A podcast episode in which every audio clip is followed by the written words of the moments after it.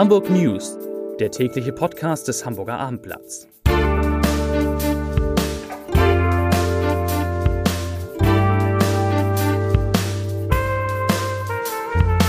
Herzlich willkommen. Mein Name ist Lars Heider und Sie können heute in diesem Podcast einen Container gewinnen. Sie erfahren, was die Ritze auf der Reeperbahn gemeinsam hat mit der Elbphilharmonie im Hafen. Und zu Gast sind der FDP-Politiker Michael Kruse und die SPD-Bundesjustizministerin Katharina Barley. Aber jetzt gibt's erstmal drei sehr, sehr gute Nachrichten für alle die, die in Hamburg lesen. Nachricht Nummer eins: Die Grünen wollen künftig faire Vermieter steuerlich begünstigen. Gute Nachricht Nummer zwei: In einigen Filialen der Haspa kann man jetzt Pässe und Meldeangelegenheiten regeln, muss also nicht mehr in die Kundenzentren der Stadt. Und die gute Nachricht Nummer drei: der Hamburger Airport landet in einer bundesweiten Befragung in Sachen Pünktlichkeit, Service und Sauberkeit immerhin auf Platz 3. Mein Studiogast ist heute Michael Kruse, Fraktionsvorsitzender der FDP in der Bürgerschaft, aber deswegen habe ich Sie nicht eingeladen, sondern Sie ahnen warum. Wissen Sie eigentlich, warum ich Sie eingeladen habe? Ich vermute, weil ich ein neues äh, Format an den Start gebracht habe. ja, Hamburg. Sie machen etwas ganz Witziges, habe ich gesehen. Sie, Sie, Sie, man kennt diesen Taxi-Talk von äh, aus verschiedenen Bereichen. Das machen Sie jetzt auch. Heißt wie? Just Cruisen, das Hamburger Digitaltaxi. Das heißt, Sie haben sich ein Taxi gekauft? Nein. Sie haben, Sie haben, Sie, was machen Sie genau? Das heißt, ich äh, fahre in einem Auto äh, durch Hamburg. Und, einem Hybridauto? Äh, einem Hybridauto, Auto? ganz genau. Und mir ist ganz wichtig, dass das Ganze einen E-Antrieb auch hat und okay. äh, quasi keine Emissionen dabei entstehen, vor allem keine zusätzlichen Emissionen. Ja. Ähm, ich fahre mit dem Auto und ich fahre eine Taxifahrt. Das heißt, ich lade mir einen Gast ein, frage ihn, von wo er nach wo ohnehin fahren muss. Und dann fahre ich ihn für diese Strecke. Und auf dieser Strecke reden wir dann über Digitalthemen. Der erste Gast war Christian Lindner. Ganz genau. Den Sie abgeholt haben am Hamburger Hauptbahnhof. Den habe ich am Hamburger Hauptbahnhof. Und zum Rathaus gefahren. Nee.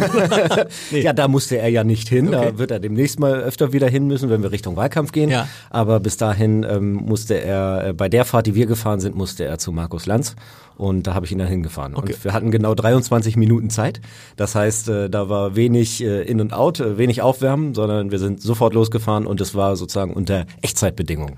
Worüber haben Sie gesprochen mit Christian Lindner?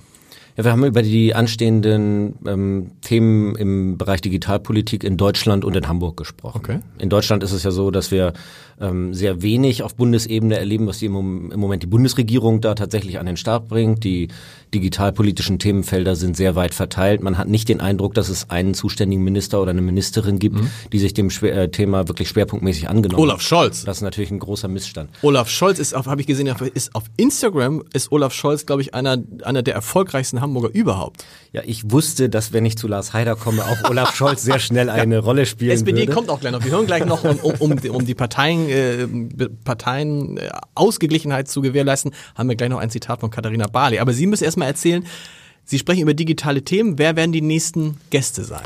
Die nächsten Gäste werden ähm, ähm Personen aus der Hamburger Digitalszene sein. Mhm. Das ist schwerpunktmäßig kein reines Politikformat, sondern ich möchte mit Menschen aus der Hamburger Digitalszene sprechen, die gerade Spannendes erlebt haben. Mhm. Sanja Stankovic wird als nächstes dabei sein. Die war ja bei der South by Southwest.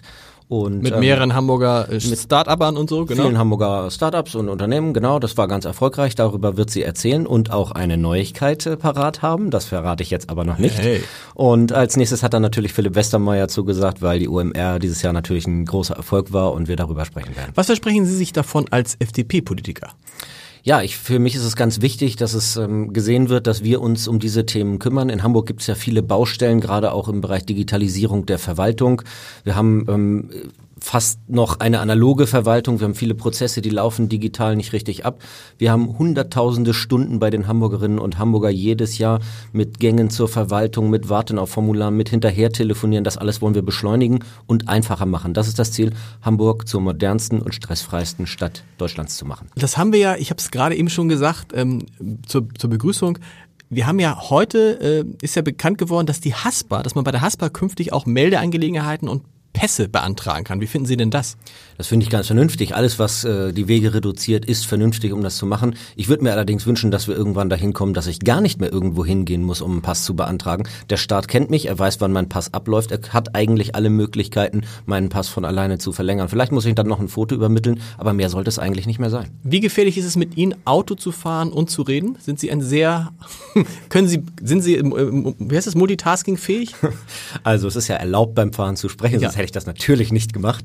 Aber äh, tatsächlich braucht es viel Konzentration ähm, auf die Straße. Aber das Gute ist ja, wenn man selber das Format macht, dass man die eine oder andere Passage, wo man gar nicht so konzentriert ja. gewesen ist, aufs Sprechen, weil man sich aufs Fahren konzentrieren musste, dass man die hinterher dann auch ausschneiden Tolle kann. Aktion. Wann kommt die nächste, wann ist die nächste Folge online? Die nächste Folge wird in drei bis vier Wochen online gehen. Vielen Dank, dass Sie heute hier waren. Und wie gesagt, Parteiengerechtigkeit. Wir haben Katharina Barley getroffen, die jetzt in Hamburg war, glaube ich, ein bis zwei Tage in Hamburg war. Und wir haben sie natürlich gefragt, dieser Slogan, der überall zu sehen ist, Europa ist die Antwort, ist ja der Slogan der SPD. Und da haben wir Katharina Barley, die Spitzenkandidatin der SPD, gefragt, wenn Europa die Antwort ist, was, bitteschön, sind die Fragen? Und das hat Katharina Barley gesagt. Ähm, also die, die, Digitalisierung ist eine Chance mal ganz generell überall auf der Welt, weil wir ähm, dadurch Möglichkeiten haben, ähm, ja, ganz anders zu, zu kommunizieren, zu arbeiten, unser Privatleben zu gestalten, was auch immer. Und auch wirtschaftlich. Ich meine, jetzt können Leute in, weiß ich nicht, in Zentralafrika oder im Himalaya Apps programmieren und damit viel Geld verdienen. Ähm, aber es ist für Europa natürlich eine Riesenchance, weil wir, ähm, ja, weil wir eine unheimlich innovative Wirtschaft haben und weil wir technischen Fortschritt brauchen, um besser zu werden. Und ähm, deswegen müssen wir da auch mehr investieren. Da sind wir im Moment noch ein bisschen hinten dran gegenüber anderen Teilen der Welt. Heute sind bei mir im Studio gleich vier Kollegen. Es gibt viel zu erzählen. Wir fangen deshalb schnell an mit Christoph Heinemann. Polizeireporter, heute Morgen ist in Hamburg ein HVV-Bus in ein Wohnhaus gefahren. Was ist da passiert? Genau, das war ein 53-jähriger Anfänger, Berufsanfänger im Bus. Ein 53-jähriger? Ja, genau, der hat offensichtlich umgeschult, ähm, hat dann eine seiner ersten Fahrten heute Morgen gehabt, hat sich dann verfahren, wollte gucken, wo er langfährt und ist dann gegen zwei Autos und gegen die Hauswand. Was ist passiert? Äh, er hat die Hauswand gerammt, das hat den Aufprall gebremst und er ist verletzt worden.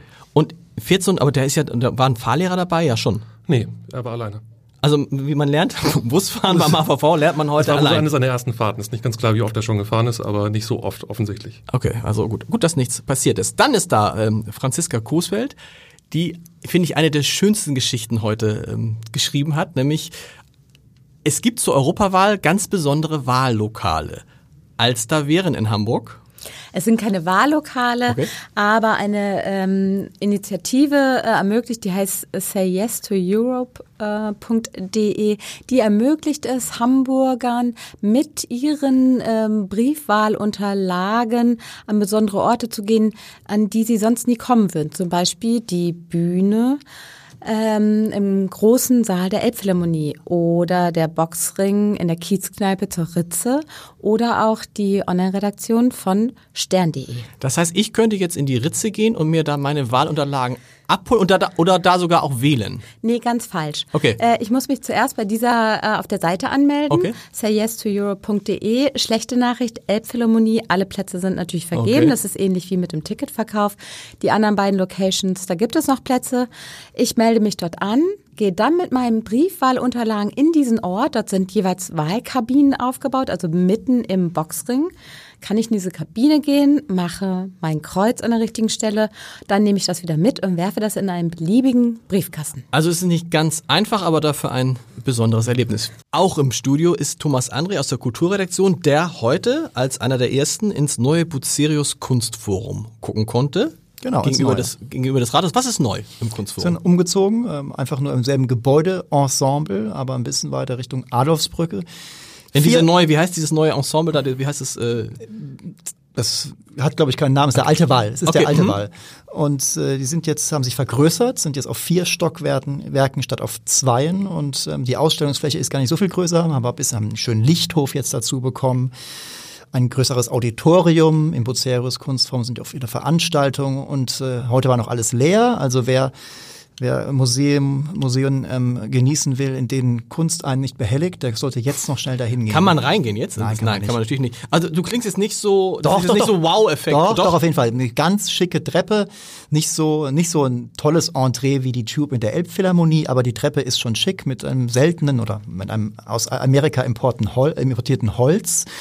Äh, Und ähm, es ist halt einfach ein bisschen größer. Es ist, gibt eine schöne Lichtanlage, die alles beleuchten kann zwischen warm, gelblich und bisschen kälter, ähm, weiß. Äh, genau, und diesen Lichthof in der Mitte des äh, Gebäudes ist noch sehr laut da, weil natürlich in den benachbarten Räumen noch gearbeitet wird, äh, die dann nicht zum Buceros Kunstform gehören werden. Da kommen ja auch in die anderen benachbarten äh, Gebäude kommen Shops Einzelhandel genau, und, und Büros. Büros rein. Wann wird es eröffnet, das neue Bucerus Kunstforum? Also offiziell in vier Wochen am 7. Juni mit der ersten neuen Ausstellung. Wunderbar, vielen Dank. Und Iris Mittlach ist da und sie hat für mich die, finde ich, auch eine der schönsten Geschichten, denn man kann im Hamburger Abendblatt morgen Iris was genau gewinnen? Man kann einen Container gewinnen.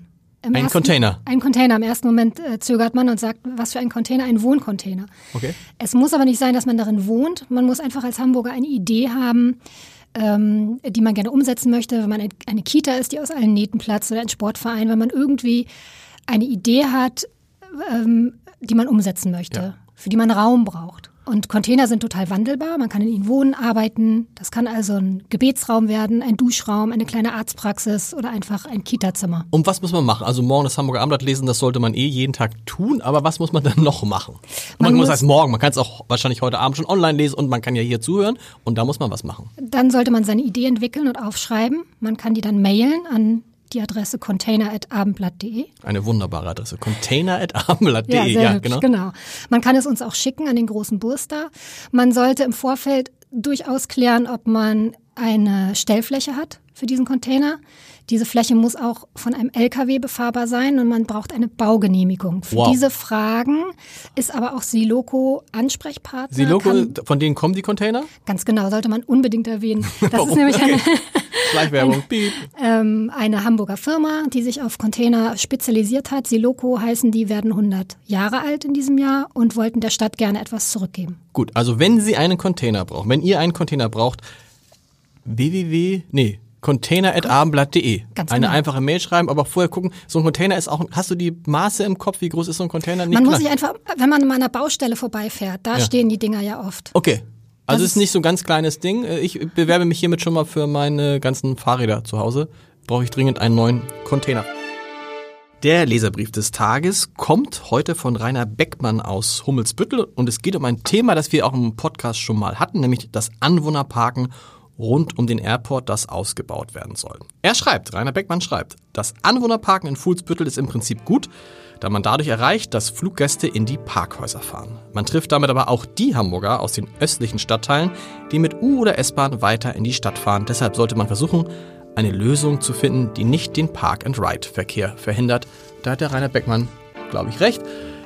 Morgen, hoffentlich, wenn alles klappt, Udo Lindenberg im Podcast zu Gast. Das sollten Sie, das solltet ihr euch nicht entgehen lassen. Tschüss.